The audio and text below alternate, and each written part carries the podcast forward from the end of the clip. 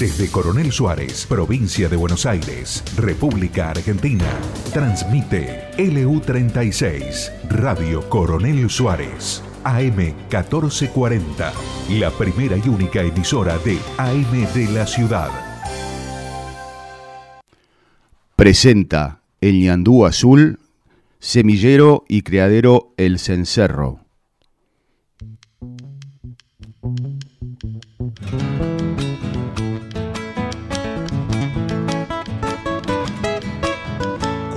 Cuando ha llovido ha parado, pero me han visto mojado. Pucha, con la mala suerte no hay mal que dure cien años.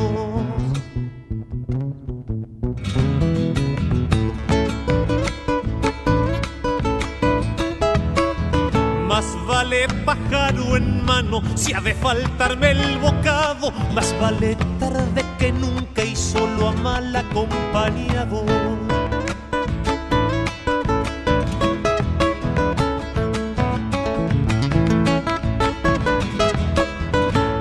Casa de herrero sobran muchos cuchillos de palo. A mí me sobra una suegra, si alguien quiere la regalo. Todo bicho que camina, hasta el asador no para. Como no paran los bichos de llegar cuando hacen falta. Y bien amigos, buen día. Esto es Ñandú Azul, un programa hecho por productores agropecuarios. Hoy es 5 de septiembre del 2020 y nos encontramos nuevamente en una linda mañana, eh, ya casi primaveral, para dar comienzo a lo que hoy creemos que es una, una situación nueva en esta pandemia, ya que se han ido desbordando algunos casos. En nuestro estudio estamos con María Garros, eh, Martina Guer y quien les habla, Fernando Sifone. Un abrazo grandote a Juan Emilio, que se encuentra por las Pampas Argentinas este, obrando, creo que está obrando. Así que le mandamos un saludo muy grande al gallego. Eh, ayer se festejaba el Día del, Inmigrante, eh, haciendo alusión justamente a, la oleada de, de, gente que llegó de otros lugares e hizo grande nuestro país, eh, basado en nuestra Constitución Nacional, en el artículo 25 que fomentaba justamente la inmigración. Eh, más de 7 millones de personas llegaron al país entre 1880 y 1915 por iniciativa fundamentalmente de, la presidencia de Roca y, y la constitución eh, de Juan Bautista Alberdi, cuyo padre fue este, Juan Bautista Alberdi. Buen día, ¿cómo les va? Muy lindo, Fernando, recordar el Día del Inmigrante.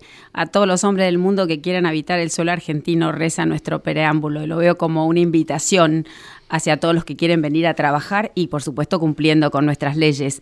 Eh, por eso me parece tan importante recordar siempre que todos nosotros somos o hijos, nietos, este, bisnietos o incluso tataranietos de inmigrantes y eh, tenemos que desterrar para siempre esos sentimientos de xenofobia, este, eh, discriminación o racismo hacia el extranjero que viene a querer trabajar en este país cumpliendo con nuestras leyes. Eh, no hay nada más enriquecedor que la mezcla de culturas, la mezcla de razas. Y lo, dice, es muy lindo lo que dice el, el, poema en la Estatua de la Libertad en Nueva York, eh, que es esa mujer poderosa que con su antorcha da la bienvenida al pobre, al agotado, al desheredado y al que aspira a vivir en libertad. Y nos habíamos preparado tanto durante la cuarentena para cuando llegara el pico, y finalmente el pico parece que estaría llegando y bueno, se ve que la situación eh, no es de lo mejor. Sí, eh, está, se ve que hay algunas ciudades del interior que están un poco complicadas porque no tienen terapia o terapistas. Eh, estamos, hemos visto que hay un, un, dispositivo, vendría a ser, para evitar entrar en, tener que ser en, entubado para el respirador. Entonces hay una empresa argentina que está produciendo unos cascos de ventilación no invasiva y estamos en contacto con Marcos Ledesma de la empresa Ecleris. Eh, buen día Marcos, Martín Aguer del Ñandú Azul te saluda. ¿Qué tal? Buen día Martín, muchas gracias por llamarme. ¿Cómo andás? Eh, hemos visto que hay que están haciendo unos cascos para evitar pas, eh, caer en el ventilador, en el respirador, ¿no? Claro, el asunto es así, este, cuando empezó la pandemia, eh, principalmente en Italia, se consideraba que la solución para los pacientes que tenían neumonía o empezaban a tener un estado grave de sus pulmones, tenían que ir a intubación, a terapia intensiva, al coma farmacológico. Y bueno, eh, con el tiempo se dieron cuenta que esta alternativa traía muchas complicaciones, muchos fallecimientos. Entonces empezaron a desarrollar tecnologías no invasivas, como dice la palabra, eh, para suministrarle oxígeno a los pacientes que están con este problema, que necesitan oxígeno. Entonces, los métodos tradicionales de darle oxígeno al paciente, que son la biotera o las mascarillas de oxígeno, en muchos casos no funcionan porque no tienen presión, es decir, no le pueden dilatar los pulmones a estos pacientes que tienen los pulmones colapsados, y además son muy contaminantes porque eh, al soplarle, digamos, oxígeno en la nariz a los pacientes para darles oxígeno, este, se desparrama el virus por todo el ambiente. Estos cascos, que en realidad son, para que la audiencia entienda, son escafandras como las de un astronauta o la de un buzo, son unidades que están selladas a la cabeza del paciente, el paciente está como dentro de una burbuja transparente, muy confortable, y recibe oxígeno a presión, entonces le ayuda a respirar, a disminuir su trabajo respiratorio, le ayuda a, a dilatar sus pulmones y poder salvarse de, ir a la terapia, ¿no? de la incubación, y además son no contaminantes, o sea que el personal sanitario se preserva. Claro, porque leí que tienen unos filtros como para evitar eh, transmitir el virus, ¿no? Claro, o sea, el oxígeno entra mezclado con aire comprimido al casco de acuerdo a la, a la necesidad de oxígeno que tenga el paciente, la mezcla de porcentajes la hace el profesional médico, que no necesita ser un terapista o un emergentólogo, sino que cualquier médico puede ser entrenado fácilmente en el uso de estos cascos. Y después el aire que el paciente exhala sale a través de un filtro que filtra virus y bacterias, entonces el aire que sale es libre de contaminación. No contaminamos al personal, que es un recurso más escaso quizás hoy en día que los respiradores o las camas de terapia en muchas ciudades del interior, como bien dijiste. Ajá, pero el, sí, porque vi unas declaraciones de un médico del Hospital Fernández que decía que un porcentaje muy grande de gente que hubiera estado para entubarse, al pasar por los cascos, eh, evitaba ese problema, ¿no? Claro, esto fue un poco lo, que lo que te comentaba, o sea, cuando al principio la recomendación era paciente que tiene problemas se entuba, después hay un médico muy importante en el mundo, un terapista intensivo muy famoso, que es el doctor Gatinoni, que vive en Alemania, y que él dijo específicamente en junio que se había equivocado, que los pacientes en lo posible no había que intubarlos hasta que no sea infinitamente necesario, que sería el último recurso. Entonces, en el Fernández, que empezaron a trabajar con esta tecnología de los cascos, lograron que más del 50% de pacientes que tenían indicación de intubación se salven de ir a la terapia. El paciente con estos cascos se mantiene lúcido, despierto, conectado con su familia, hablando, no hablando, pero sí comunicándose por el teléfono, eh, puede leer un libro, puede mirar una televisión si fuera el caso no, no lo tienen que dormir y a veces el, el tiempo promedio de un paciente en terapia intensiva intubado es de 15 días mínimo. El tiempo promedio de un paciente con estos cascos para volver a su casa es de 5, 6, 7 días. ¿Y es independiente? ¿Eso va con un tubo de oxígeno o tiene que estar conectado a la corriente eléctrica? ¿Cómo sería en una ciudad con poca infraestructura? El, que la escafandra esta no necesita corriente, se puede conectar al oxígeno y al aire comprimido que normalmente existen en las cabeceras de las camas de los hospitales. Eh, se podría conectar a un tubo de oxígeno, de hecho se hace para traslados, es decir, para un paciente que lo tenemos que trasladar en una ambulancia de un lugar distante a un lugar que tenga un centro con mejor tecnología eh, porque un tubo de oxígeno dura muy poco, porque adentro de estos cascos hay un alto flujo de oxígeno al paciente para poderle dilatar los pulmones. Con la presión hay que tenerle un alto flujo y los tubos de oxígeno se consumen muy rápido en ese caso. Buen día, Marcos. Eh, mi nombre es María Garros. ¿Cómo te va? ¿Qué tal, María? Bien, primero felicitarte. La verdad que aparte de la excelencia desde el punto de vista técnico o médico, parece espectacular esto, ¿no? Y además me parece que es un ejemplo claro de lo que es la iniciativa privada y la capacidad de creación y la celeridad con que lo hicieron, porque lo hicieron en un muy corto plazo. Y contame un poquito de cómo, eh, cómo fue la comercialización. ¿Es, ¿Es algo muy, muy costoso este casco? Bueno, eh, ese siempre es un, punto relativo, porque el casco, digamos, que vale entre 70 y 100 mil pesos, eh, pero tenemos que pensar que un día de terapia intensiva normalmente tiene un costo de 100 mil pesos. Claro, claro. ¿Cuántas veces menos que un respirador vale esto? Bueno, un respirador, digamos, depende de los respiradores y si son nacionales importados, pero están nunca menos de 15 mil, 20 mil o 30 mil dólares, ¿no? Ya estamos hablando de menos de mil dólares. Sí, impresionante. son reusables, es decir, que se puede usar en varios pacientes. ¿Y te eh, en todo el interior este, estás comercializándolos o solamente en Capital? No, nosotros empezamos este, a recibir una altísima demanda de estos cascos en las últimas dos semanas en las provincias que tienen problemas con sus sistemas de salud. O sea, Jujuy nos compró 300, Salta 200, Tucumán otros 300, Río Negro 100, Mendoza ahora 500.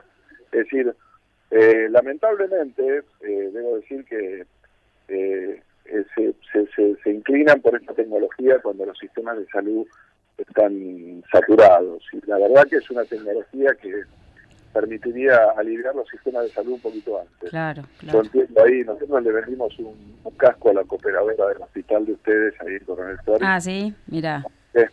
bueno, ahí ahí fueron fueron más más previsores que, que en otras ciudades que están hoy tratando de conseguir cascos y tenemos evidentemente una producción limitada que no podemos suplir eh, inmediatamente a todo el mundo, ¿no? Tenemos unos ciertos días de demora. Marcos, buen día. Fernando Sifones, mi nombre. Eh, bueno, me adhiero a la felicitación que te hacía María por la iniciativa. Eh, de acuerdo a la demanda que has tenido, se supone que estaríamos día, tras día llegando a un nuevo pico o, el tipo la, la, meseta que no, compareciera que no, no estaría llegando. Eh, y vos hablás que has tenido una mayor demanda en, las últimas semanas, ¿esto es así? Sí, sí, el tema, mira, a mí lo que, me, lo que pude ver que, que me sorprendió es que en el AMBA, eh, con toda esta, digamos, meseta que venimos teniendo hace semanas o meses, el sistema sanitario lo soporta y lo va soportando y lo va aguantando, quizás ahora está un poco más complicado, pero aguantó muchos meses. El problema que estoy viendo en el interior, en provincias del NOA o también en el, sur, es que cuando empiezan a tener muchos casos por día, eh, los sistemas sanitarios se les saturan en dos semanas. Cosa que me sorprende porque evidentemente yo no conocía que había tal, tal debilidad en el sistema sanitario en esas provincias. Sí, el interior siempre es mucho más débil y eh, bueno, y más si no, no se ha tomado una, la cuarentena, digamos que ha sido bastante prolongada y una de las, de las razones de esta cuarentena que hemos tenido era justamente prepararse. Eh, porque lógicamente ahora si sale todo el mundo al mismo tiempo a, pedir este o a solicitar cascos o, cualquier otra aparatología es mucho más complicado, ¿no?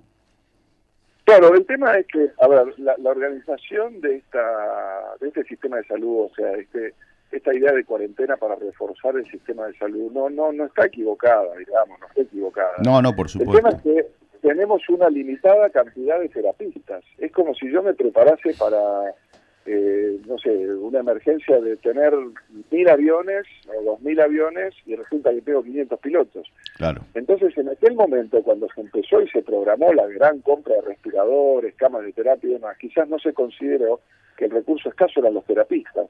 Y tampoco se consideraron los cascos porque no estaban disponibles o no había esta tecnología. Entonces se preparó el sistema como se pudo. En este momento que tenemos esta tecnología disponible, que la puede ser usada por médicos de otras especialidades, porque es mucho más fácil y te alivia el, la terapia, quizás el 50%, evidentemente eh, bueno, ahora se podría, digamos, resolver un poquito más la situación. ¿no? ¿Cuánto hace, Marcos, que, están disponibles estos cascos? En, digamos, de una, en, cantidad este, no, no limitada, ¿no? Bueno, nosotros eh, tuvimos la aprobación de la MAP, que es lo que se necesita para poder comercializar esto en la Argentina, ¿no? Y instalarlo en los hospitales a fin de junio. Claro. O sea que hace dos meses que estamos con esto, digamos, eh, difundiendo esta tecnología pero claro, la mayoría de los médicos no la conocían, los terapistas tampoco, entonces eh, se tardó un tiempo, esta unidad de soporte no invasivo del Hospital Fernández hizo un trabajo maravilloso, y bueno, demostraron que realmente es una alternativa de mucha utilidad, con lo cual ahora están todos los terapistas, digamos, empezando a volcarse hacia esa tecnología para evitar la infección y aliviar las terapias. Marcos, y esto, cuando pase la pandemia, estos cascos también van a servir para casos intermedios, digamos, ¿no? Absolutamente, porque es una tecnología que yo creo que vino para quedarse, porque hay muchos pacientes que tienen neumonías de otras razones que no son neumonías por COVID y relación anteriormente a esto. Hoy en día, existiendo esto y sabiendo que muchos pacientes pueden mejorar con esto, estando despiertos, lúcidos, como digo, y no en una terapia intensiva, sino en una sala de emergentología o en una terapia intermedia o inclusive en una cama común de un hospital, este, yo creo que va a ser de uso masivo. No, porque digo por el tema de algún hospital que por ahí diga me compro tantos cascos y después me van a quedar ahí sin usar. Entonces se ve que va a tener alguna utilidad. Yo sé que ustedes estuvieron acelerando la investigación. Sé que estuvieron acelerando la investigación porque uno de sus socios estuvo con COVID al principio, ¿no?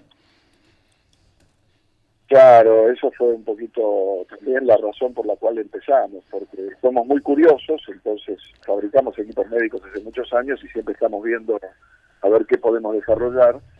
Se dio la casualidad de que mi socio se agarró esta enfermedad muy al principio y estuvo intubado tres semanas, y antes de intubarse él mismo me dijo eh, si le podía conseguir un casco, porque los había visto usados en Italia ampliamente y, y no lo pudimos conseguir, acá no había y terminó intubado. Así que dijimos, bueno, vamos a empezar a fabricarlo. Y así fue como empezamos. Interesante, interesante. Bueno, Marcos, te agradecemos mucho la comunicación. La verdad que muy clarificadora y, muy esperanzadora porque eh, realmente eh, suma ¿no? al, al, combate de esta, de esta crisis que estamos padeciendo. Así que bueno, solo felicitarte y agradecerte la comunicación, Marcos. No, por favor, a ustedes muchísimas gracias por brindarnos siempre espacio para poder difundir esto y también darle, como decís, una esperanza a la gente. Y ojalá que pase esto pronto y cuídense mucho allá. Gracias, igualmente. Chao, Marcos. Era Marcos Ledesma para Iliandú Azul.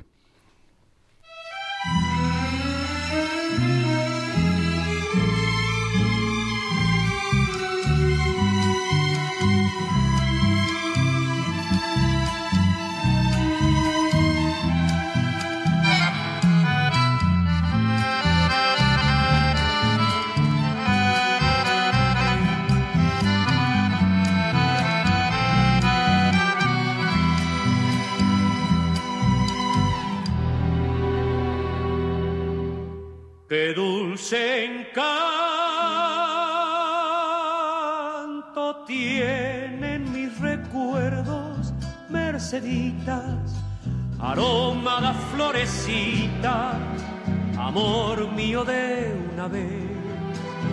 La conocí en el campo allá muy lejos, una tarde, donde crecen los trigales, provincia de Santa Fe.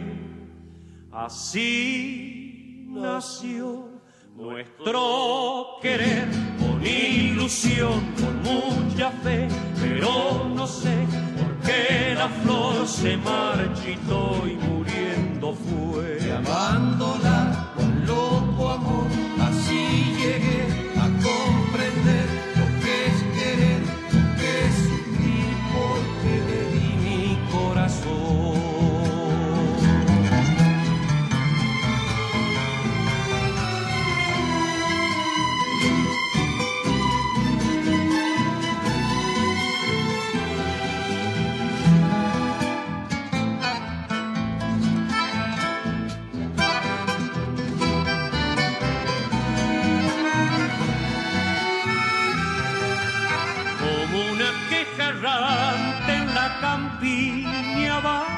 va flotando el eco de mi canto, recordando aquel amor.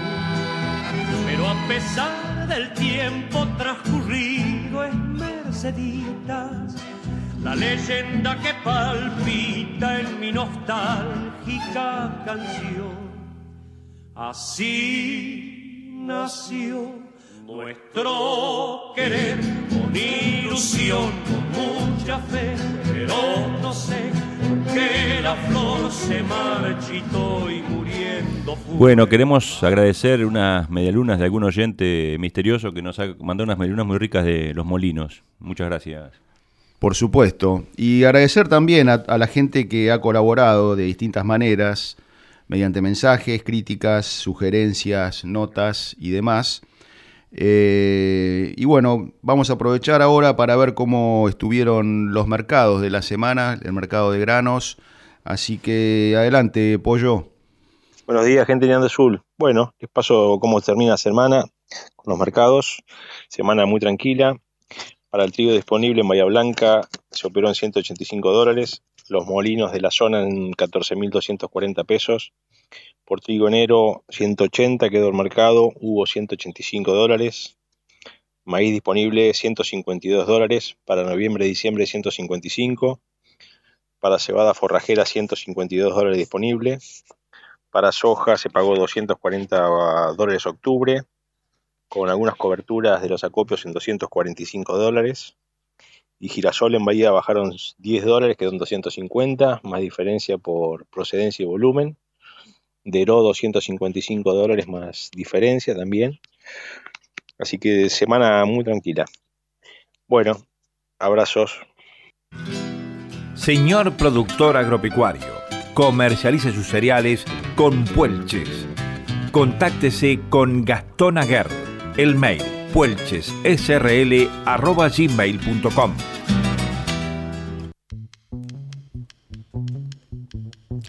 De Luzarreta, consignataria e inmobiliaria, presenta el mercado de Hacienda.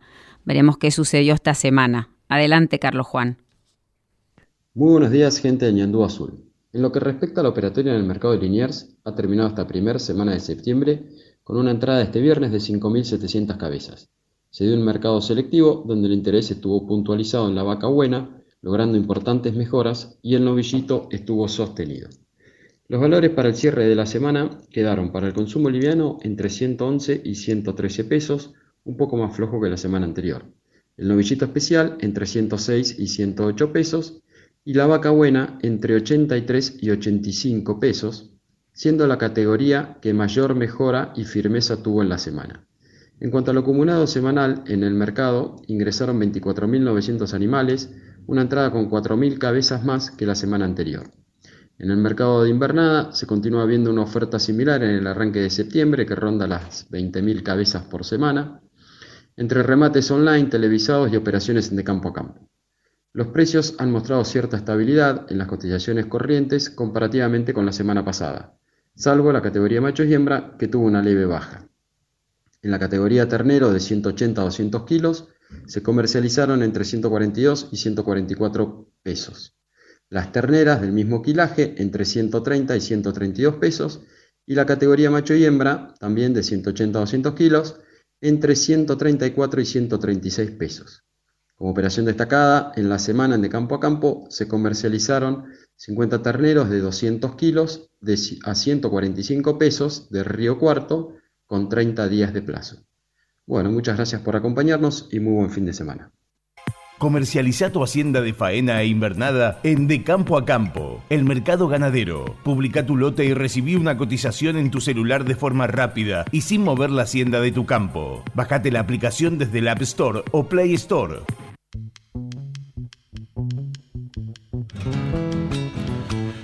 Y bueno, el otro día quería hacer referencia, un amigo me preguntaba sobre el tema de las movilizaciones, me decía, ¿sirven para algo las movilizaciones? ¿Qué, cosa esto que la gente sale a la calle por una cosa, por otra, eh, en estas épocas donde eh, hay pandemia? Eh, y bueno, la verdad que es un tema de debate, un lindo tema, ¿no? Para mí es muy importante hacer pública las posturas personales que reflejan convicciones profundas, porque es una manera de defenderlas, de afianzarlas y de fortalecerlas. Y además porque pienso que el día de mañana a lo mejor cuando nuestras futuras generaciones nos pregunten, pero ¿y vos qué hacías en ese momento cuando creías que había atropellos contra tus libertades, contra tus derechos? Bueno, yo trabajaba, yo estudiaba, yo me esforzaba, pero yo también salía y yo también alzaba mi voz y yo no me callaba y yo no agachaba la cabeza. Bueno, bárbaro. Eh, la verdad que sí. Presentamos el editorial, Iván.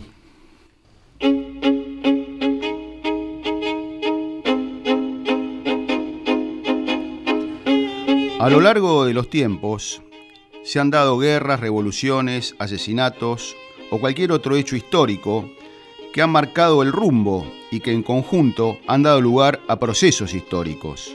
Estos procesos pueden durar años, décadas o siglos. A veces los hechos pasan desapercibidos en el momento, pero al pasar el tiempo y verlos en perspectiva, vemos que han impactado de una u otra manera, en mayor o menor grado, siempre en la historia de un gobierno, de un país, de una guerra o de una civilización. Una manifestación o marcha es la exhibición pública de la opinión de un grupo, en un lugar o fechas simbólicos. Generalmente no es por una persona ni por un partido, es por uno mismo, es por convicción, es en defensa propia, porque salir es humano, salir es un símbolo. Marchar sirve, así se frenó la resolución 125 y la ley de medios en el gobierno kirchnerista anterior. También el aborto en el gobierno de Macri con innumerables movilizaciones. No son temas que den vuelta los revolucionarios de Facebook con 20 me gusta, ni los genios de la comunicación mirándolo por TN. Se ganan en la calle. Nuestros representantes muchas veces se olvidan a quién representan y cuáles fueron sus promesas de campaña. Y solo vuelven a pensar en sus clientes, que somos nosotros, cuando nos ven en la calle.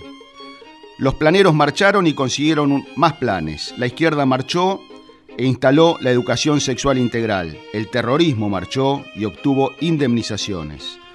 La política le teme a la gente movilizada. Se ven obligados a blanquear su posición. No pueden esconderse en su bloque. Es más difícil transar, negociar y jugar a la política con el alma del ciudadano común. Sin marchar, muchos más presos se hubieran liberado.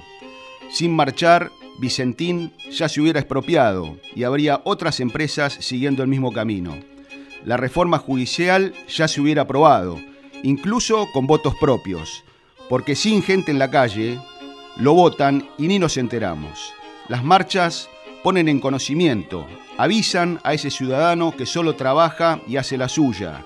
Saliendo se entera todo el mundo, a veces hasta los medios, que no registran las motivaciones sociales hasta que la gente sale y recién ahí es noticia y se da a conocer.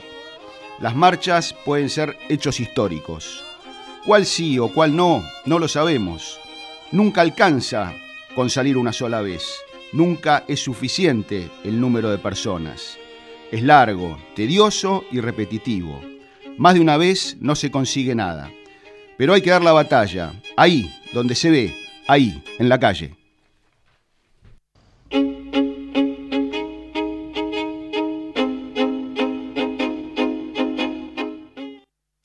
Estás escuchando LU36 AM1440, tu radio AM. El agua es indispensable para la vida. Para maximizar el rendimiento de nuestros cultivos, es necesario cubrir los requerimientos hídricos en todas sus etapas de desarrollo. Regar Suárez brinda asesoramiento, diseño y desarrollo de proyectos integrales por medio de pivotes centrales, con el objetivo de lograr la mayor eficiencia posible. Para más información, diríjase a nuestra oficina ubicada en Brown 1404, al teléfono 2926 492537 o en nuestra página web regarsuárez.com. Regar Suárez, cada gota cuenta. Innovación, tecnología, genética, rinde. Todo lo que necesitas para tu lote está en nuestra semilla. DS Hermanos, cerca tuyo y de tu campo. Representamos marcas líderes en semillas. Producción local de soja y trigo con tratamiento profesional de semillas. DS Hermanos, creciendo juntos. Te esperamos en Mitre 1855 de Coronel Suárez. Encontranos en Facebook y en Instagram. DS Hermanos Agro.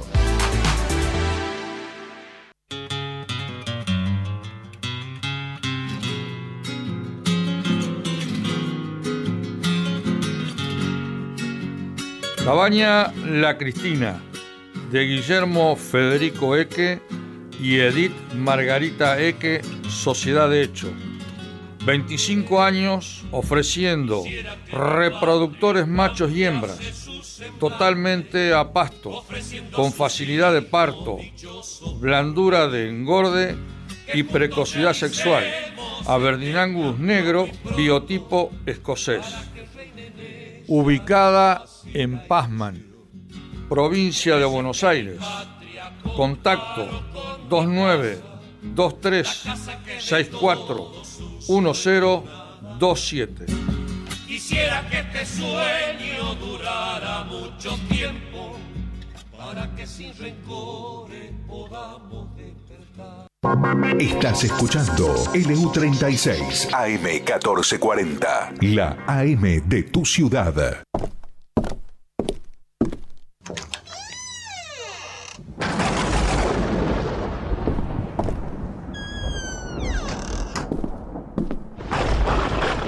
Aquí estamos con Borja de Aragón y Mozo. Buen día, Borja. Hola María, ¿qué semana esta? Cualquiera dice cualquier cosa. Joder. El presidente, invitado a una inauguración de Peugeot, les habló de Henry Ford. Podría haber hablado de Armand Peugeot, el cabrón, pero no. Solo le faltó mostrar alguna filmina de Toyota para descolocarlos aún más. Eso nos muestra lo devaluada que está la palabra. Aquel que decía, en el primer gobierno de Cristina, este gobierno es un demonio rojo, ahora dice que dijo, qué bien le queda el moño rojo al gobernador. Cuando Chris firmó el memorando con Irán, señaló que la firma es el encubrimiento del atentado con lo que comete un delito. Ahora dice que dijo que señaló con el dedito el encubrimiento del licenciado. Y que del delito de traición pasó a buscar encontrar la solución el presidente de la Cámara de Diputados, con los representantes del pueblo sentados en sus bancas, mientras hablaba con ellos, les declara ausentes de la sesión. ¡Leches! Como decís vosotros, ¿qué es sainete? Si lo van a denunciar a la justicia, que sea antes de la amañada reforma judicial. Y sí, parece un paso de comedia. Se presentó el proyecto del impuesto a las grandes fortunas, que, como siempre, va a grabar a mucho más personas que las previstas. Al que llaman aporte extraordinario solidario, y deberían llamar exacción típica y recurrente. Lo recaudado será para equipamiento de salud. ¿Quién controlará la corrupción en esto?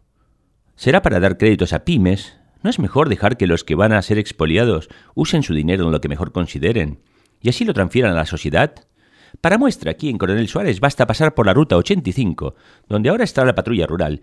Veréis cantidad de proyectos a quienes se les dio dinero y en pocos meses fueron abandonados. Los funcionarios creen que necesitamos su asesoramiento para funcionar, y es cuando esos salteadores nos quitan la pata de encima que se desarrollan los proyectos más factibles. Y yo me pregunto, ¿harán un aporte extraordinario los funcionarios públicos para acompañar el esfuerzo de quienes se han expoliado de su capital? Y también hay tragedias. Sí, María, es terrible. Medio gabinete avalando la toma de terrenos, nadie los detiene, nadie les condena, y son protegidas por normas ridículas como que no se puede hacer desalojos durante la cuarentena. El delito no para de crecer, donde muchos de lo que son aprendidos son aquellos liberados en estos meses pasados. Los 160 días de cuarentena en los que los políticos de ciertas provincias no movieron un dedo para mejorar la situación, empiezan a colapsar sus sistemas de salud. Pero ante tantas noticias terribles, siempre queda un consuelo, las cosas se solucionan. Messi queda en el Barça. Terrible. En estos días he aprendido a beber de ese brebaje amargo que tomáis. El Ferné Borja. El temor la delación y la soberbia de la casta política.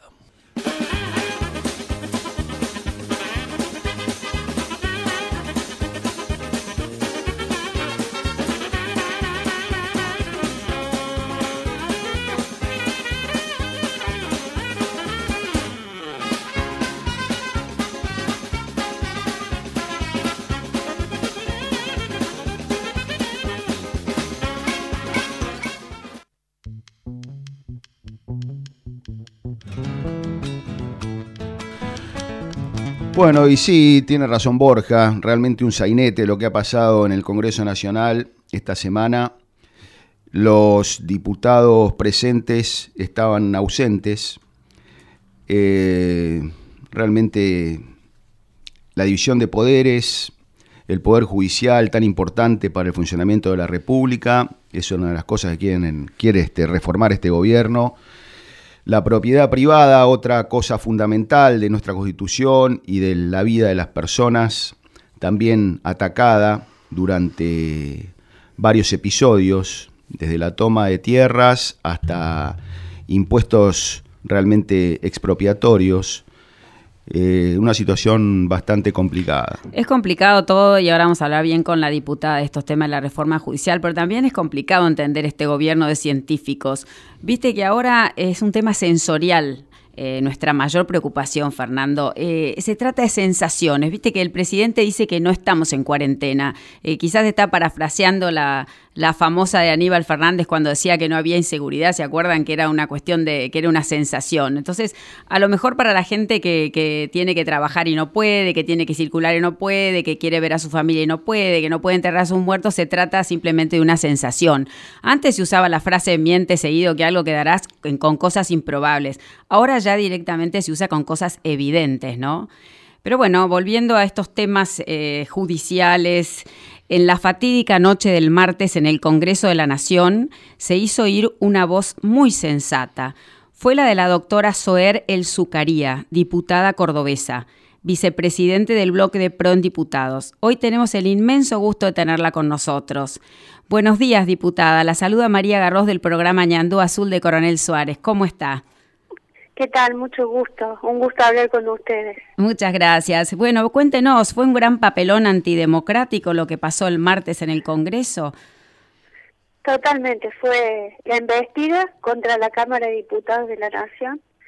Eh, creo que el Frente de Todos eh, intentó durante el último mes, sobre todo porque esta historia empezó eh, al haber cortado todo puente de diálogo con los bloques parlamentarios de la oposición desde el 8 de agosto y la remató y la decisión quedó firme con convocar a una sesión y labor parlamentaria que es la, la comisión previa donde se decide los temas de la sesión media hora antes.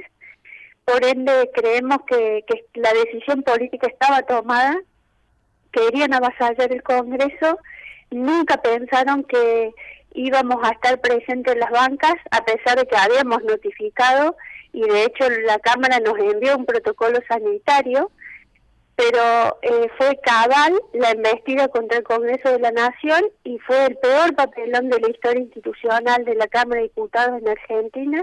De hecho, lo más parecido a Venezuela, dos parlamentos simultáneamente trabajando. Una vergüenza que quedará en los libros de la historia. Sí, claro, y además a nosotros como ciudadanos comunes nos da terror porque pensamos, si avasallan a la justicia y al Congreso, ¿quién les va a poner límites cuando vayan por nuestros derechos individuales, nuestra propiedad, como justamente ahora están intentando, no?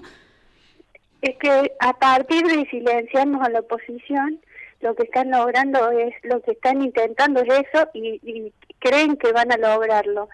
El, el diputado está representado eh, la oposición, somos ni más ni menos que junto por el cambio el 45% de las bancas.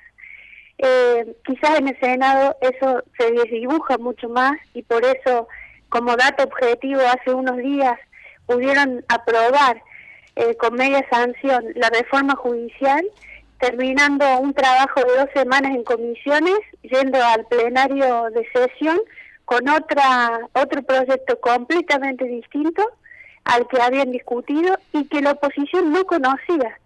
De hecho, cuando el senador Lustó le pregunta a la presidenta qué estaban votando porque no estaba en el texto que tenía en su escritorio, ella le dice, si usted total va a votar en contra. Sí, sí, qué horror. Lo mismo, lo mismo intentó Massa hacer con nosotros. Eh, Solo que la ley esta vez nos acompaña. Diputada, buen día. Fernando Sifón es mi nombre. ¿Cómo le va? ¿Qué tal, Fernando? Eh, ¿qué, ¿Qué papel le asigna usted a, a Sergio Massa en toda esta trampa? Bueno, primero es el principal responsable, eh, porque él preside la Cámara de Diputados, ¿no? Sí. Pero eh, su, su rol está absolutamente desdibujado. El presidente de la bancada del Frente de Todos es de alguna manera quien decide eh, cómo camina y cuál es la marcha que el Congreso va a tener. Eh, por supuesto, suscribo que es una lógica de este gobierno, ¿no? Seguro, seguro. No es que Máximo sea eh, distinto a su madre o distinto a Fernández, Alberto Fernández o y Massa en eso es tan responsable como todo lo demás. No hay que menospreciar nunca. Ellos son un eje de poder, ven eh, como, como medio llevarse adelante las instituciones, cooptar de alguna manera el discurso y penetrar a través de un discurso eh, el populismo en el medio, el socialismo en el medio, que les encanta, eh, y de ahí en más el enriquecimiento propio, toda esa camada de gobernantes y la falta de valores y de ética, y para eso necesitan llevarse puestas las instituciones. Por eso no solamente la reforma judicial, yo quiero que quede como bien claro, ¿no? No estamos debatiendo presencialidad o virtualidad. Lo que debatimos en el fondo es que se aplique la ley como tiene que ser para todos por igual, que el Congreso funcione y que los temas que se vayan a, discutir, sabemos que somos minoría, pero que tengamos el derecho, para eso los ciudadanos nos eligió, para que lo representemos en el debate de las ideas. Sin duda. Porque acá lo que ingresa en estos, en estos días, de hecho el impuesto solidario ya ingresó, pero también hay tres reformas paralelas que, vemos con preocupación. La reforma jurídica, a través de, la justicia, de penetrar con cargos políticos la justicia, que ya tiene media sanción del Senado. Una reforma fiscal que tiene que ver con la modificación de la base del impuesto a las ganancias, con un nuevo pacto fiscal que el gobierno quiere discutir, con la ley de presupuesto que, que ingresará en los próximos días a la Cámara de Diputados, y después una ley de reforma política. ¿Por qué decimos de reforma política? Porque quieren modificar mediante ley, una, discutir una nueva ley de coparticipación. Eso impacta directamente en cada una de las provincias en las obras y servicios que necesitamos los ciudadanos. Es decir, son cinco, seis, siete proyectos que impactan de lleno más una reforma en el cálculo jubilatorio para los haberes de nuestros jubilados. Imagínense si eso no es reformar todas las instituciones de nuestro país. usted, diputada, eh, usted es de Córdoba, hay una, una serie de diputados del que responden al gobernador Schiaretti. Eh, ¿Cómo ve la, eh, el voto de esos diputados coterráneos suyos sobre la reforma judicial, por ejemplo? No, bueno, públicamente después de la marcha del 17 de agosto ellos se manifestaron en contra. Mi gran duda y la de todos es si van a sostener el dar o no quórum. Esa es la, la, inquietud que tenemos, porque votar en contra de una cosa, dar quórum para que ellos eh, voten en soledad es otra cosa, ¿no? Al frente de todos. Claro, y Así que... Sí, disculpe. No, no, no. No, por favor, por favor, no la quise interrumpir.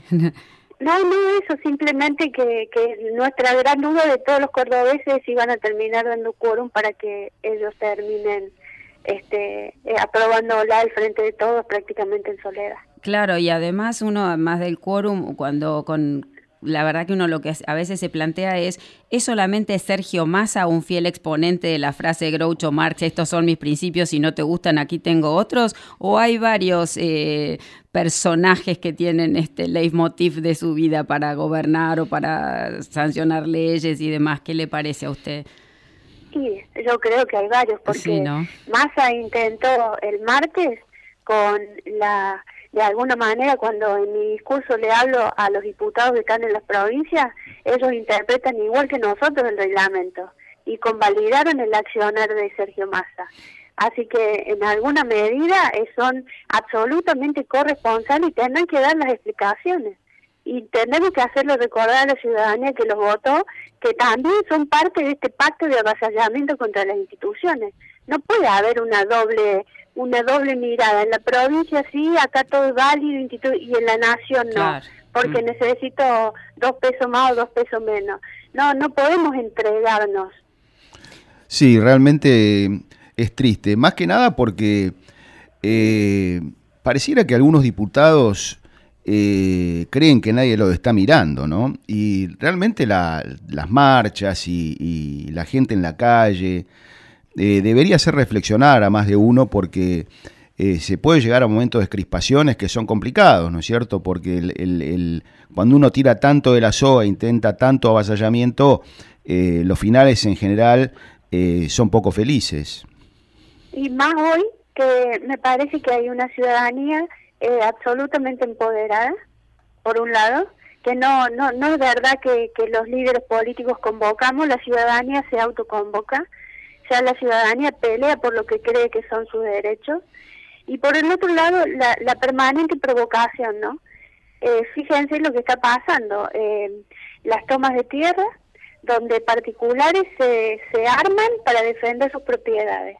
La, la defensa de los hilos bolsa en los campos, con propietarios de campos que están contratando servicios de seguridad privado para que les cuiden eh, y prevengan la, la, la, ruptura de los hilos bolsa.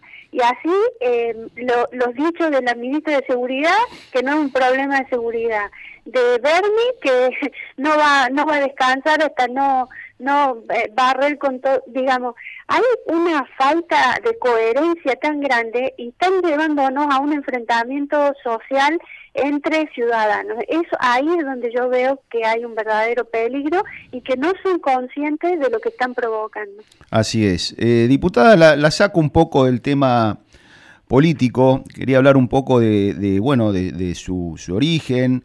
Eh, usted es musulmana.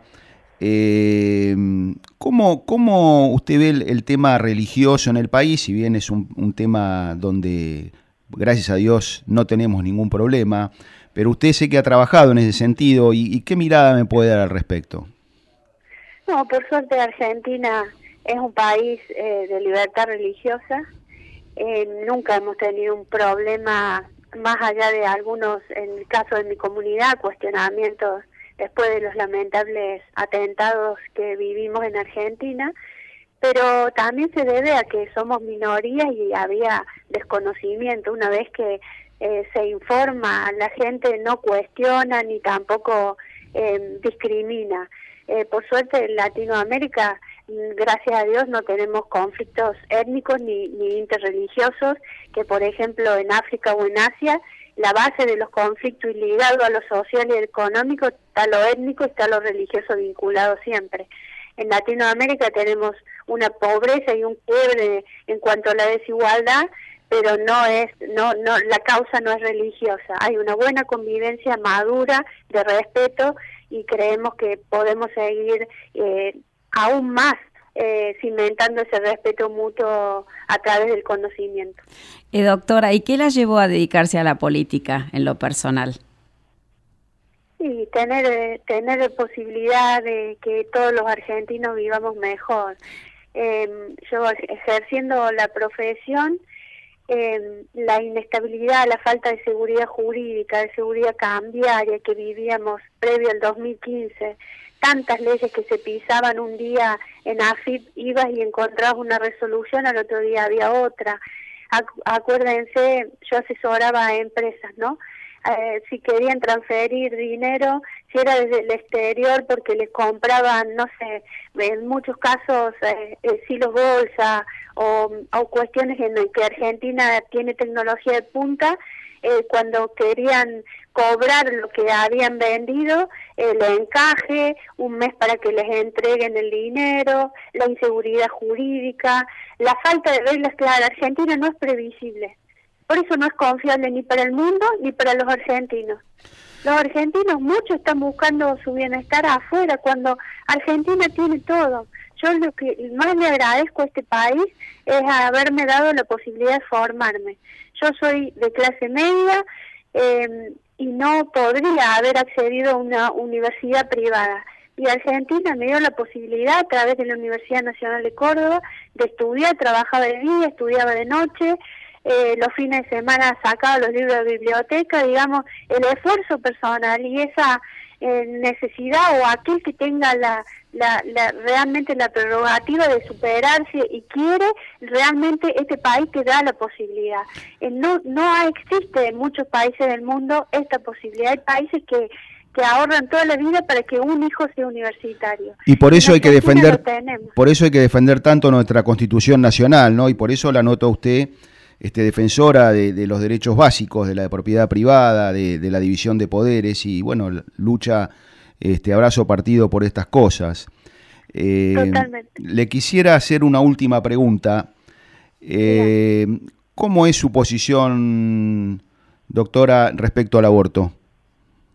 Bueno, yo estoy a favor de la vida. Me parece que la, lo más fácil es resolver a través de una operación, eh, una, una cuestión que podría ser, eh, este primero que es muy sensible, segundo que me parece que la prevención y las políticas públicas activas son la responsabilidad del Estado no habilitar a que un médico una cuestión sanitaria. Creo que se reduce mucho la discusión en, en este tema sobre si es sanitario o no sanitario. La, la, la cuestión del aborto no es sanitaria. La cuestión del aborto es social, la cuestión del aborto es cultural, la cuestión del aborto eh, tiene que ver con las, las fibras más íntimas de una mujer.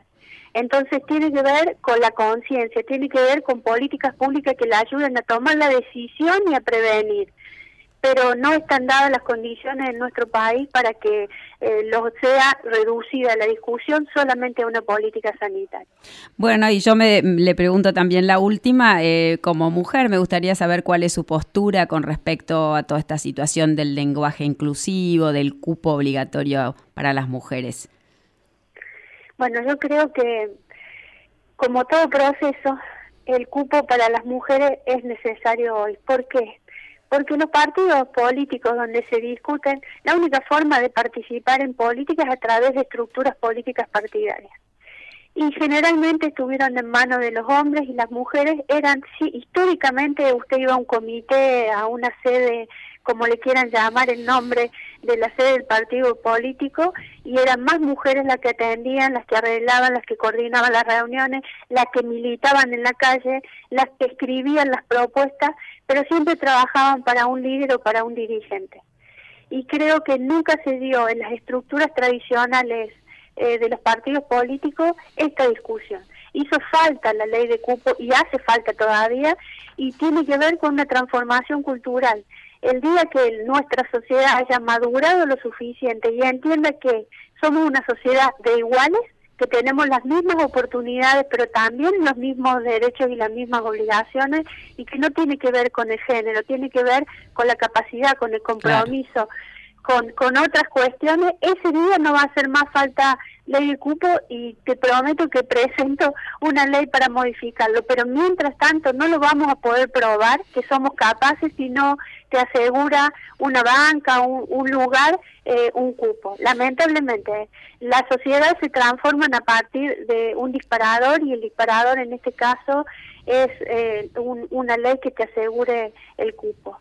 Así que bueno, Soer, por, ahora es necesario. Te, le, agradecemos mucho la comunicación y bueno, realmente eh, creemos que con esas convicciones este, va a llegar bastante lejos en la política y creo que bueno, es un gran avance eh, para Córdoba y para el país. Eh, personas que tengan las convicciones que usted, que usted tiene. Así que le mandamos un abrazo grande desde Coronel Suárez y será hasta la próxima. Muchas gracias, un gusto y a disposición siempre. Muchas gracias. Era Soer El Zucaría, diputada por Córdoba para el Ñandú Azul.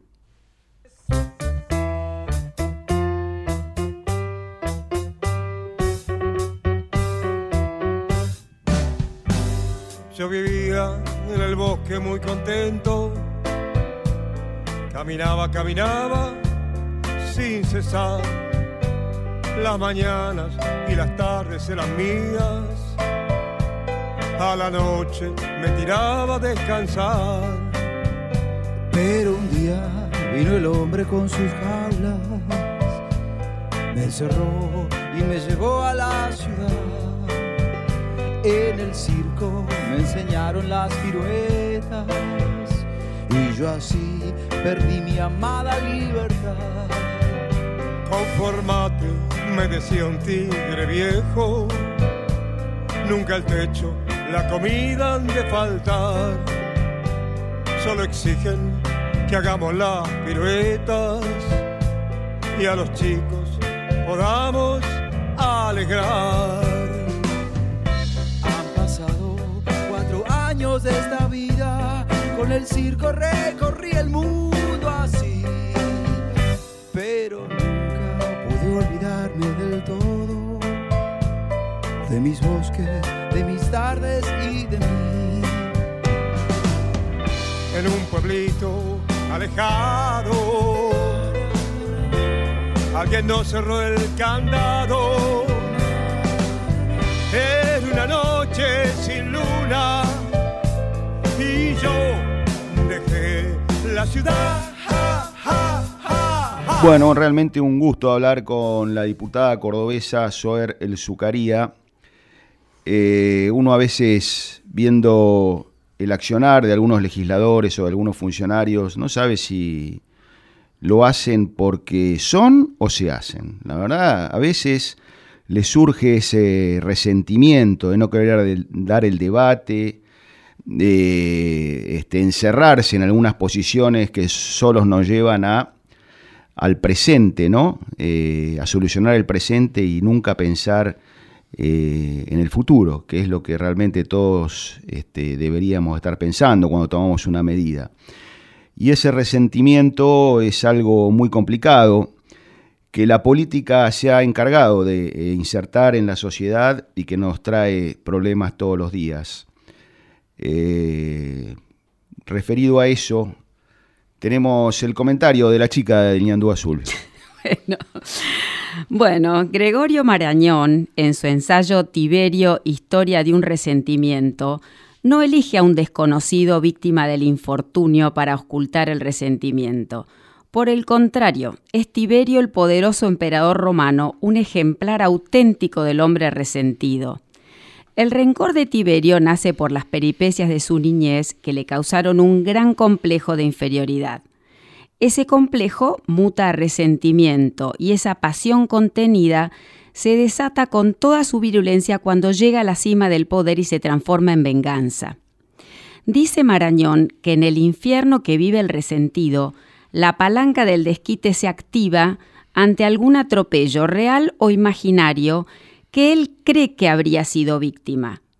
La conducta de estos desencajados, cuando tienen el bastón de mando en sus manos, está orientada por la idea de hacer daño a quienes consideran responsables de la ofensa que hay que vengar. Lo que ocurre es que la mayoría de las veces hacen pagar a quienes nada tienen que ver con la afrenta, sea ficticio o real, como dije antes. Se culpa a los demás por los propios fracasos, errores, debilidades o desidias. Tiberio lanzaba a sus enemigos a la arena del Coliseo para que los devoren las fieras. Hoy, por suerte, nadie es almuerzo de ningún león, pero los oscuros personajes del poder, dominados por el resentimiento y buscando revancha en lo que ellos denominan justicia social, avanzan directamente sobre la propiedad, los ingresos y las jubilaciones legalizan el robo a través de una colección de tributos con altísimas alícuotas y siempre pensando en crear, nuevos impuestos como este eh, impuesto a la riqueza que pretenden. Un impuesto confiscatorio no afecta solo a quien lo paga, sino que produce un efecto cadena en toda la sociedad. A mayor castigo a la generación de riqueza, menor capacidad para crear empleo e inversión. Si se repudia la riqueza, se condena a la pobreza. El derecho de propiedad, que está afincado sólidamente en la Argentina hace 150 años, hoy se discute. El resentimiento actual quiere convertir al que el resentimiento actual quiera convertir al Estado en dueño de empresas privadas vía expropiación o estatización es anticonstitucional que el resentimiento actual justifique las usurpaciones o tomas de tierra como un tema habitacional es hacer apología del delito o incumplimiento del Código Civil. Nuestro desafío es un dar un no rotundo a los tiberios que gobiernan en sintonía con la venganza. Para que haya plena libertad y se rescaten los valores republicanos, debe desterrarse para siempre el resentimiento y sus crueles efectos. En fin, y esto va para todos, también decía Gregorio Marañón, solo tendrás el alma sosegada cuando conozcas en igual medida la ilusión de la gloria imaginada y el tedio de la gloria conseguida. Sé solamente y prefieres ser, solamente lo que ahora eres, tu día mejor es hoy, el mejor mundo el que vives. Ama todo en lo que crees, a lo humano y lo divino, y adora cada camino, sin saber a dónde van, y llámale al pan pan y llámale al vino vino. Muy bueno, María. Sí, realmente estamos con esta cantinela de la justicia social y desde que estamos con esto, eh, cada vez hay más pobres. O sea, cuanto más hablamos de la justicia social, más pobres se suman en nuestro querido país. Estamos en comunicación telefónica con el señor Roberto Kachanowski, economista, formado en la Universidad Católica Argentina, profesor, columnista, autor de varios libros, director del sitio economiaparatodos.net. Buen día, Roberto. Fernando Sifone para el Azul. ¿Cómo anda? ¿Qué tal? ¿Cómo les va? Buenos días. ¿Cómo están ahí? Muy bien, muy bien. Eh, veíamos un, un, o yo veía un trabajo suyo, una publicación que hablaba de esta pandemia y hacía referencia a que luego de la, la, la gran, la larga cuarentena que, que tenemos, que, o que hemos tenido, eh, el porcentaje de fallecimientos era el doble más o menos comparándolo con el mundo.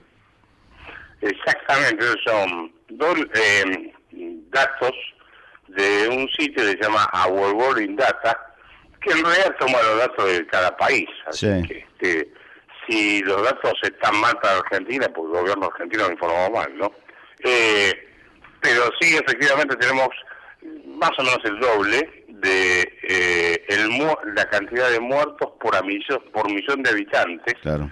eh, que eh, el promedio del mundo, ¿no? Obviamente que después uno puede comparar país con país, entonces uno si no compara con un país, sale alguien y dice, no, ese país no es comparable.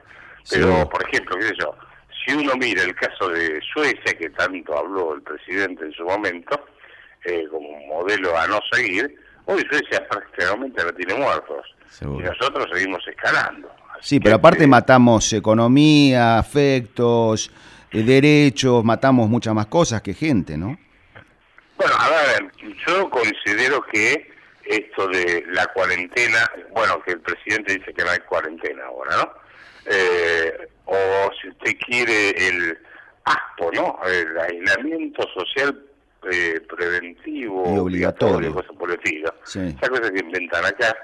Eh, viola la Constitución, porque en el artículo 14 de la Constitución, que para mí es sagrado, establece, entre otros derechos, el derecho a que todo habitante entre, permanezca, transite o salga del territorio argentino.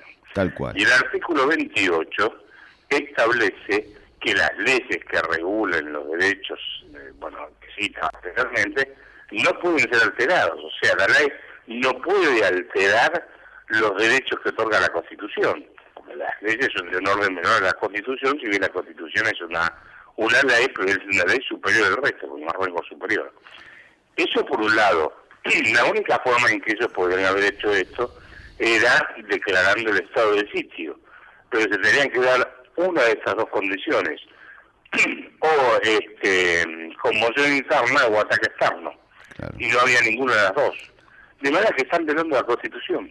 Totalmente, y solamente también el artículo 14 se refiere al, al derecho a, comer- a comerciar, ¿no?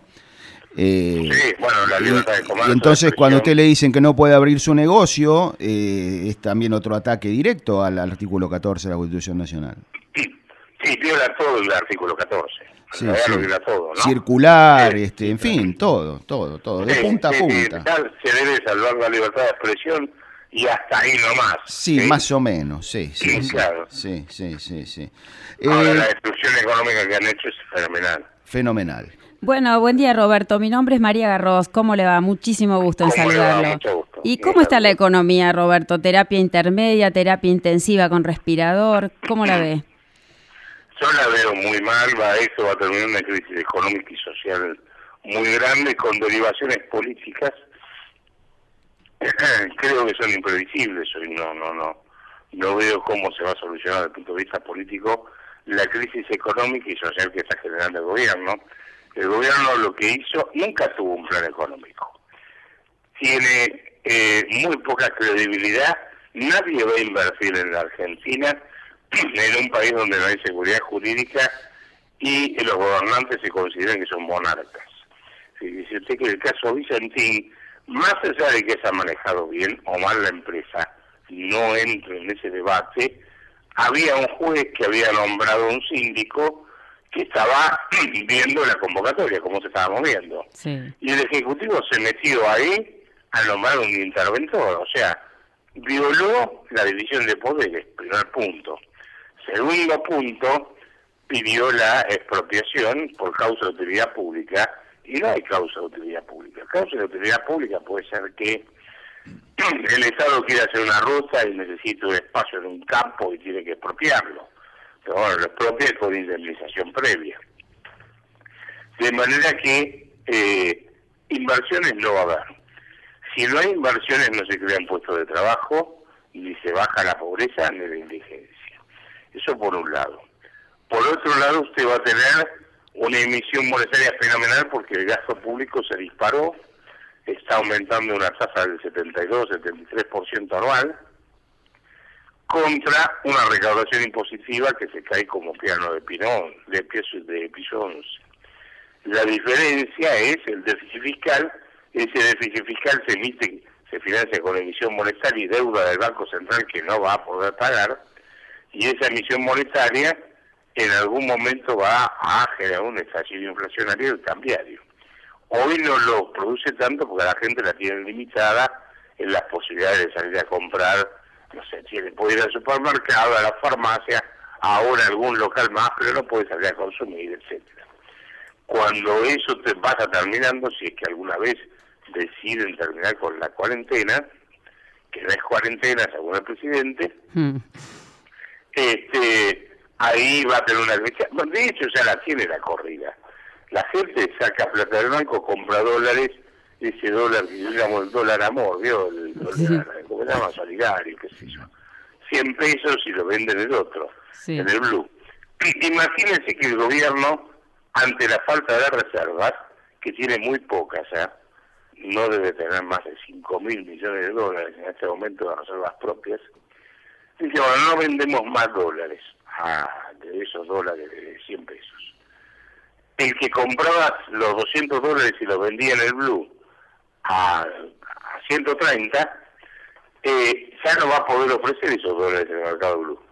Por lo tanto, al- ante menor oferta, obviamente, si la demanda se mantiene constante, se dispara el tipo de cambio. Claro, y Cecilia Todesca había dicho que tenemos que amigarnos con los cepos, pero me parece mucho caso no lo hicimos. No somos muy amigos del peso, ¿no? Por algo será.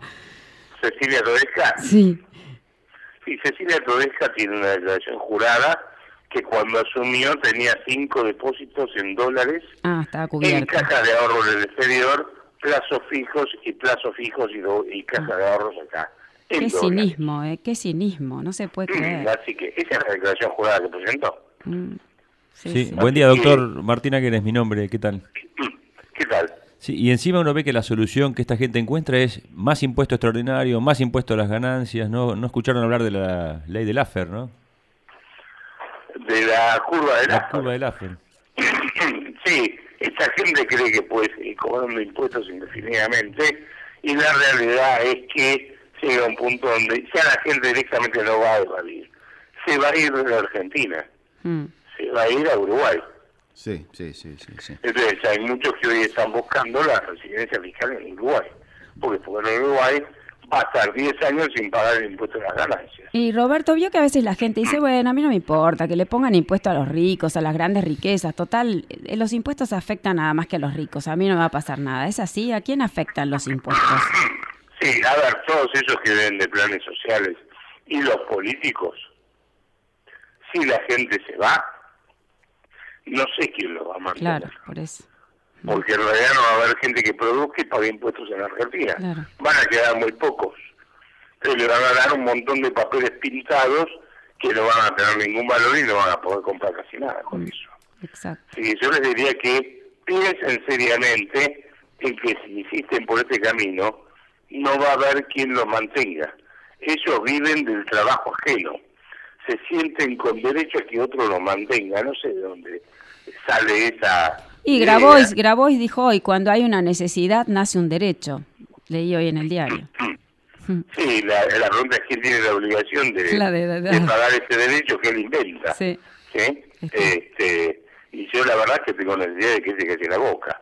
Sí, yo tengo una necesidad de Europa que por ahí me podrían dar un pasaje, qué sé yo. Es tan, tan relativo ese concepto, ¿no? Sí, este, hay tanta necesidad Sí. que yo tengo. Yo y también. la verdad es que ellos destruyeron la forma en que se construyó Argentina fue con inmigrantes que, perdón, ¿eh? fue con inmigrantes que vinieron a, a trabajar. Y esto quieren construir la Argentina con empleo público y planes sociales. Es imposible. O con inmigrantes que vienen a cobrar planes, también tenemos de esos. Sí. ¿eh? ¿Cómo, perdón? Con inmigrantes que vienen a cobrar planes. Bueno, también ocurre eso. Sí. Nuestros inmigrantes venían a trabajar, crearon la cultura del trabajo. Argentina se construyó con la cultura del trabajo y esa gente lo quiere eh, la quiere construir con la cultura de la dádiva y la cultura del empleo público. Es inviable eso. Seguro. Roberto, que los bancos, que los bancos este, permanezcan trabajando a media máquina, ¿ayuda a resolver el problema de la circulación monetaria y en definitiva de la inflación? O sea, lo logra Perdón, perdón, le escuché mal. ¿Y los bancos? lo- que los bancos estén eh, semi cerrados o trabajando a media máquina, ¿ayuda a controlar este o a, o a- a tener pisada la inflación? Transitoriamente sí, porque usted no puede sacar la plata de los bancos, entonces aumenta lo que los economistas llamamos demanda de moneda. Claro, O sea, dinero que tenemos y no usamos. seguro. Eh, entonces, como usted no puede ir al banco a retirar la plata, aumenta esa demanda en forma artificial y no suben los precios o no se deprecia más la moneda. ¿Y usted cómo lee, que cómo lee esto? Porque, los bancos se dispara todo eso, ¿no? pero ¿cómo lo lee usted? ¿Esto es un, un acuerdo? Eh, ¿Es un es un tema sindical de los de lo, de la bancaria? ¿Es un tema de los dueños de los bancos con el gobierno? Porque acá nadie empuja, nadie nadie se esfuerza para que abra un banco. Es una cosa de loco. O sea, uno va al supermercado, va a cualquier lado y está todo el mundo trabajando. En el banco no pueden trabajar.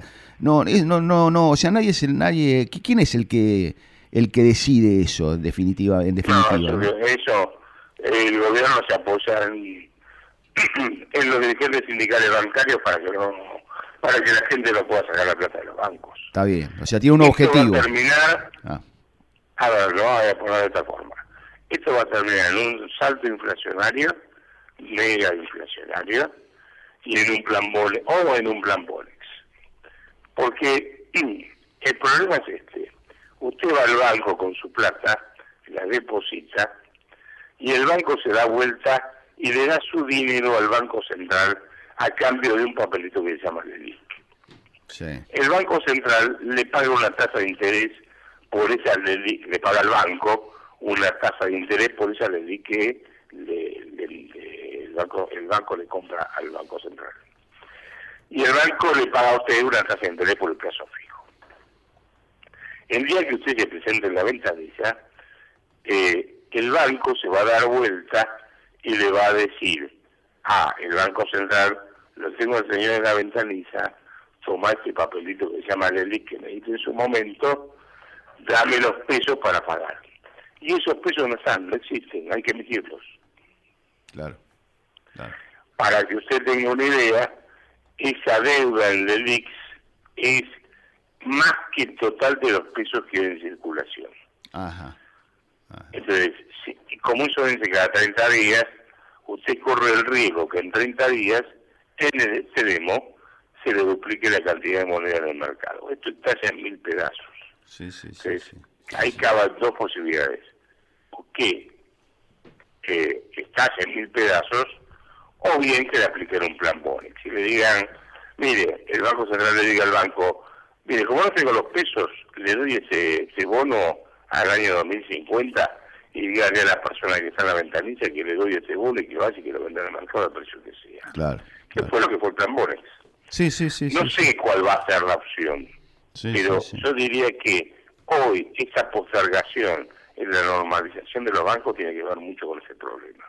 Roberto vio que el presidente encontró el culpable de todos los males. Le dice que parafraseando a Axel, como le dice él, la culpa es del liberalismo que no supo enfrentar el virus y que le impresiona la velocidad con que se destruyó el capitalismo en el mundo entero. ¿Qué opina usted? A ver, el virus vino de un país comunista Sí. y lo está solucionando el, el asqueroso capitalismo Sí. que él dice, ¿no? Sí, sí. Pero repite todo el tiempo esto, ¿vio?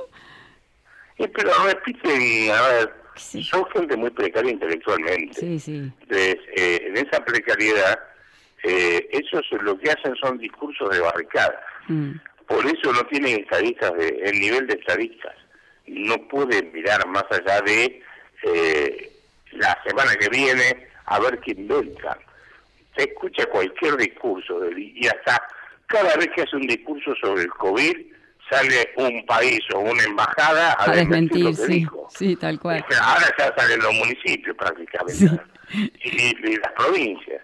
O sea, ni siquiera saben grabar un gráfico. Sí. Entonces, eh, ellos, el peronismo tiene un serio problema.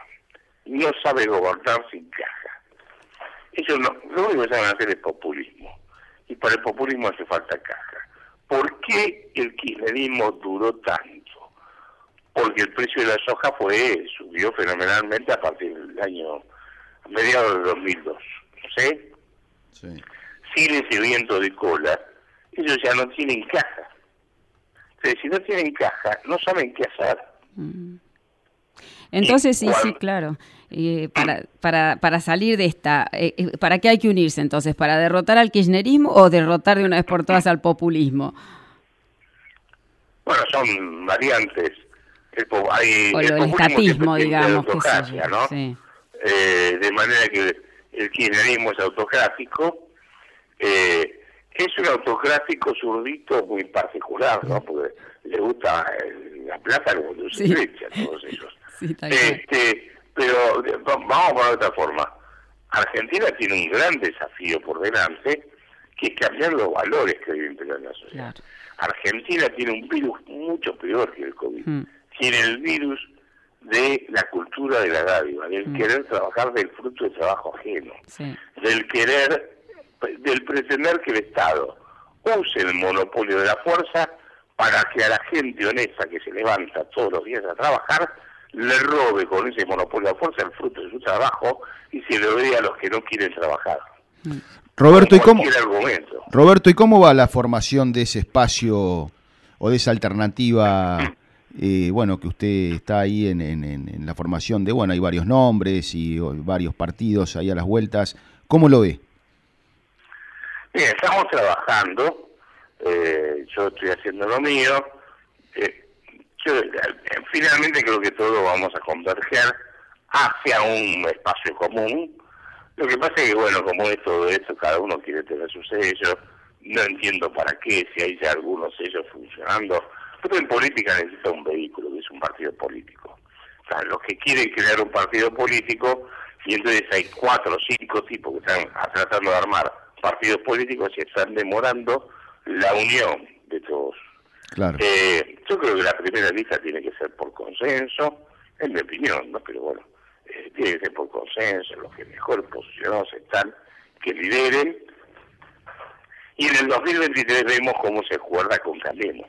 Cambiemos tiene que cambiar su discurso para que Argentina, junto con otra fuerza política, cambie el rumbo que venimos teniendo de decadencia. Sí, sí, sí. Hay que mos- hay que forzarlos, porque ellos no cambian el discurso. Ahora Piqueto está haciendo un discurso distinto, tal vez Bullrich, pero yo no escucho una autocrítica seria de que ellos durante esos cuatro años, yo no digo que tenían que hacer las reformas todas porque era imposible, pero por lo menos cambiar el discurso, no venir con la misma historia de que el Estado te cuida. El Estado Que el presente. Estado me cuide. ¿sí? El Estado que me saque la mano de encima y me deje trabajar en paz. ¿sí? Que si fracaso, fracaso por mi cuenta y si tengo éxito, tengo éxito por mi cuenta. Entonces, ese espacio está. Y la verdad es que justamente anoche tuve todas reuniones por Zoom. eh, se está trabajando, se va acercando cada vez más gente, inclusive gente que estaba en Cambiemos que salió espantada. Así que hay, hay toda una masa crítica. El tema es poder encauzar todo eso en una unión que, bueno, falta todavía, ¿no? Roberto, Eh, usted- depende de los grados de impaciencia. Roberto, usted antes ya de la pandemia demostraba lo caro que sale un legislador argentino comparado con un legislador español, decía usted, ¿no? Eh, con, eh, lo caro que sale un legislador argentino comparado con un legislador español, ¿verdad? Eh, nos, Sí, sí. eh, nos refresca un poquito la memoria y ahora, ¿qué le parece? Ni un mínimo gesto simbólico de bajarse un poquito las dietas nuestros legisladores, ¿no? A ver, eh, sí, yo, eh, el número ese hay que actualizarlo porque ese, ese Claro, dato era en noviembre Sí. y va variando el tipo de cambio todo el tiempo. Pero en su momento era, no, no debe haber, no se modificó mucho más, ¿eh? pero no importa, en su momento era, cada senador en la Argentina costaba su sueldo más todos los gastos que tiene alrededor, 150 mil euros mensuales. Y en España 15 mil. Qué horror, no sé, es increíble.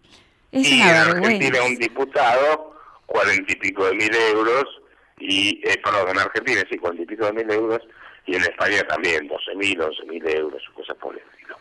Entonces, eh, eso le estoy hablando nada más que el Congreso de la Nación. Tome los congresos provinciales, tome los consejos deliberantes y son fortunas.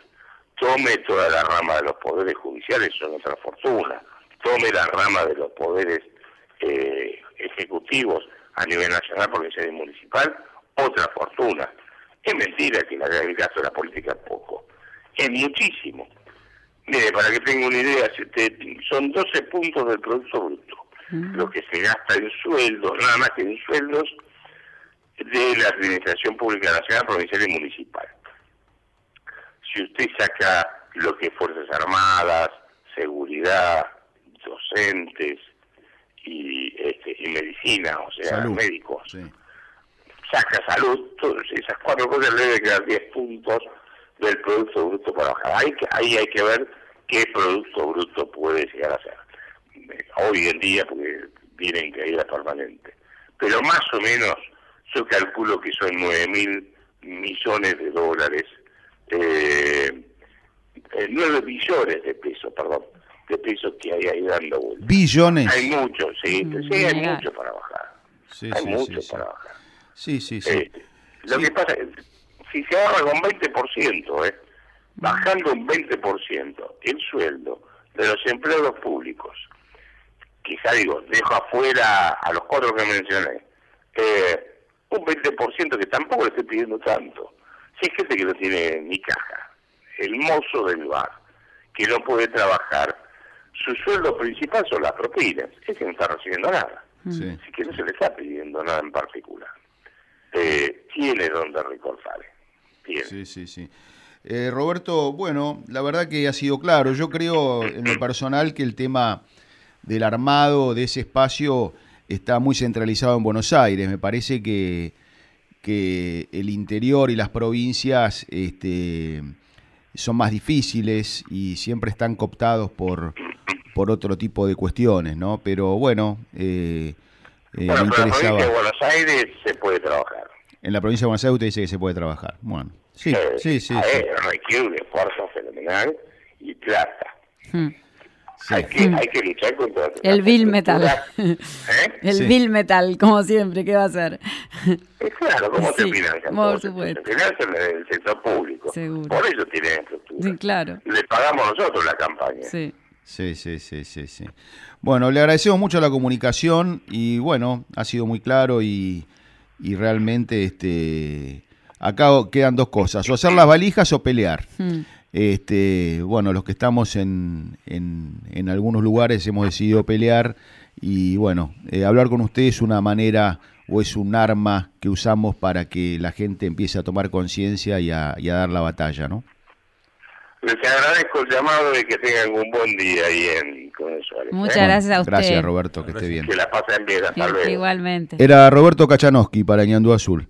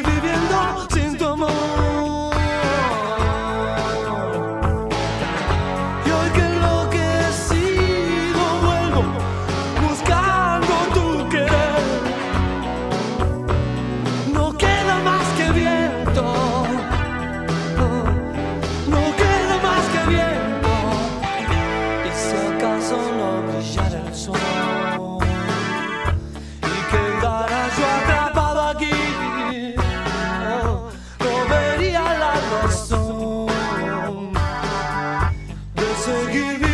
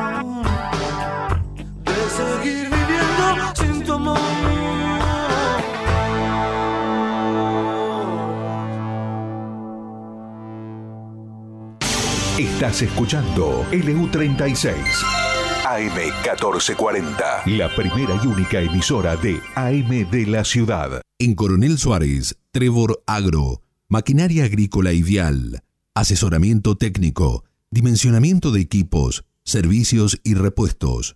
Consúltenos. Estamos en Ruta 85, al lado de la GNC. Trevor Agro.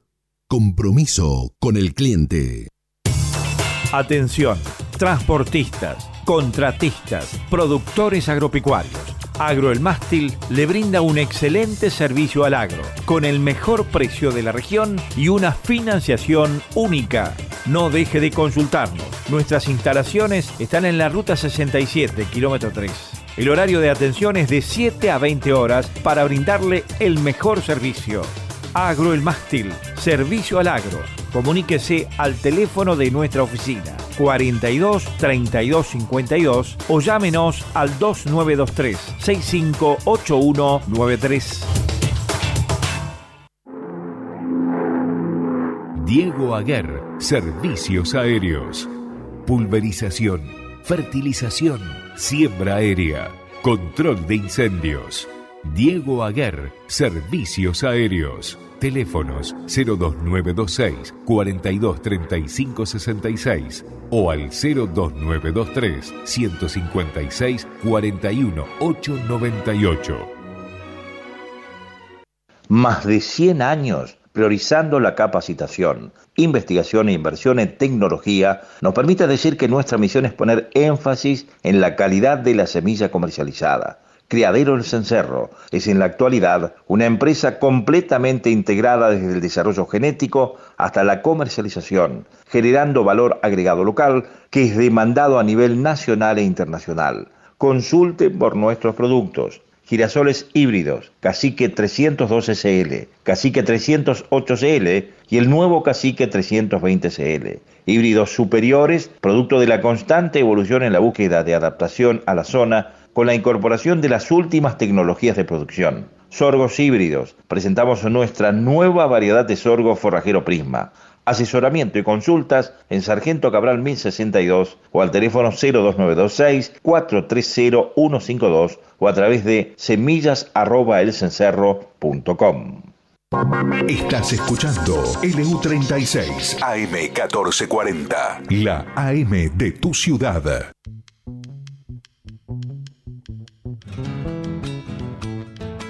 Y bueno, vamos cerrando el programa de hoy. La verdad que ha estado intenso. Eh, ¿Cómo lo vivieron ustedes? Bien, la verdad que un placer eh, por, por la cultura y la preparación de la diputada y hablar con Kachanowski siempre es una manera de aprender. Y yo la verdad que concuerdo mucho con él porque la verdad que hay momentos en que uno tiene la sensación de que solamente los que esperan soluciones de la sociedad son merecedores de atención.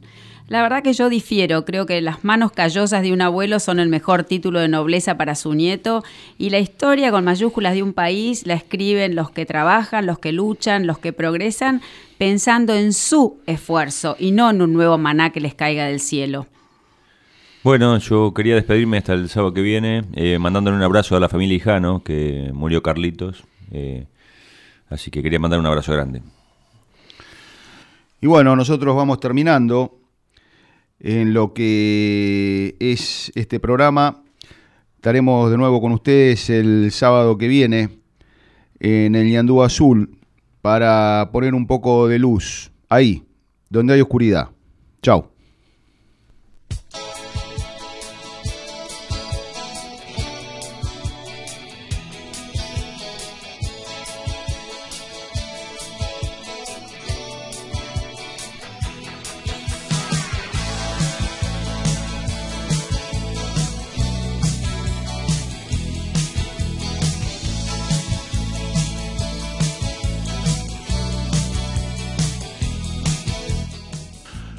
Presentó el ñandú azul, criadero El Cencerro.